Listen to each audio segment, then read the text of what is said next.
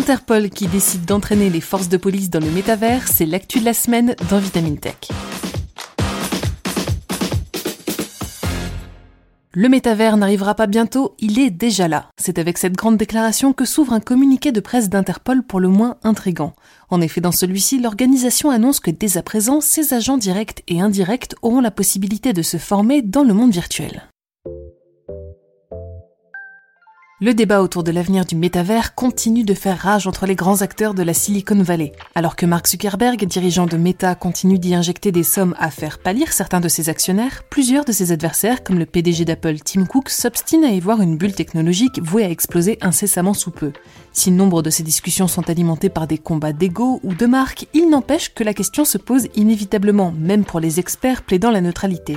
Le métavers arrivera-t-il à se tailler une place dans notre monde avec ses casques de VR, ses avatars et ses univers un peu barbants, ou sera-t-il bientôt remplacé par une technologie plus adaptée à nos besoins?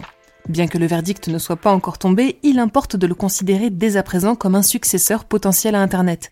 Une étude du cabinet de conseil Gartner annonce ainsi que d'ici 2026, une personne sur quatre passera au moins une heure dans le métavers chaque jour. Et oui, d'ici quelques années, nous pourrions rencontrer nos amis, faire nos achats ou encore scroller sur Facebook en totale immersion sans même avoir à sortir notre ordinateur. Et pour Interpol, l'organisation internationale de police criminelle, il est capital de ne pas se laisser dépasser par les implications d'une technologie comme celle-ci avant qu'elle ne s'installe. Car à mesure que le monde s'est digitalisé, le crime a suivi la tendance et s'est taillé une place douillette sur le web. Une place qui continue de grandir et déborde déjà dans le métavers avant même que son utilisation ait eu le temps de se démocratiser à grande échelle. Alors qu'un groupe de chercheurs a récemment exhorté le gouvernement français à mettre en place dès maintenant un cadre juridique pour réguler le métavers et le rendre plus sûr, Interpol pour sa part a pris les devants et vient de créer un groupe d'experts destiné à surveiller les évolutions et à relever les préoccupations concernant les évolutions légales en la matière.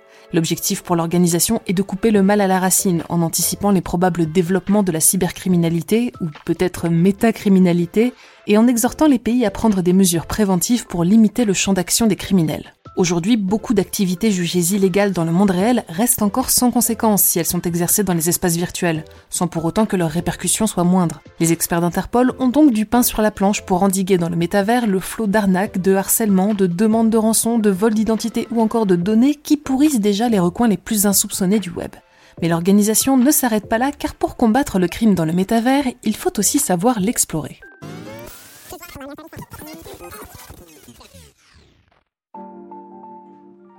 L'annonce de la création d'un comité d'experts en cybersécurité, ou plutôt en métasécurité, histoire de filer la métaphore, a eu lieu la semaine dernière lors de la 90e Assemblée générale d'Interpol à New Delhi. Une assemblée générale marquée par une session surprise lors de laquelle plusieurs membres ont été coiffés de casques de VR pour une expérience inattendue.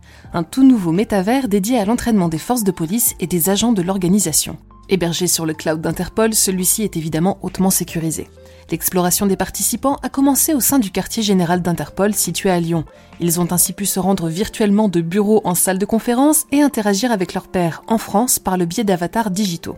Alors pas d'emballement, ce n'est rien de transcendant contrairement à ce que voudrait nous faire croire la musique épique de leurs vidéos de présentation.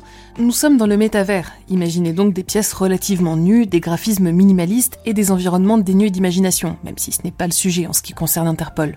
Malgré les fantasmes que cette nouvelle technologie engendre, les possibilités, ou du moins l'inventivité des développeurs restent restreintes et les mondes en 3D plutôt ennuyeux à regarder. Ce qui en fait un parfait terrain de jeu pour Interpol, puisqu'encore une fois, le but n'est pas de distraire, mais bien de former leurs agents à repérer les criminels.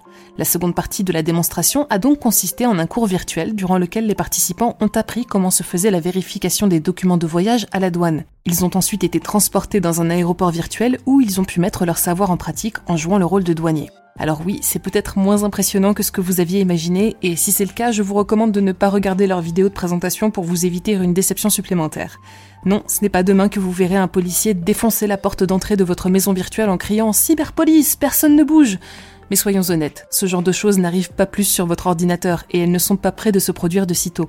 Aujourd'hui comme à l'avenir, l'action de la police dans les espaces virtuels se devra d'être discrète pour rester efficace. Mais qui sait, Peut-être qu'un jour vous croiserez sans le savoir un agent sous couverture dans votre voisinage virtuel.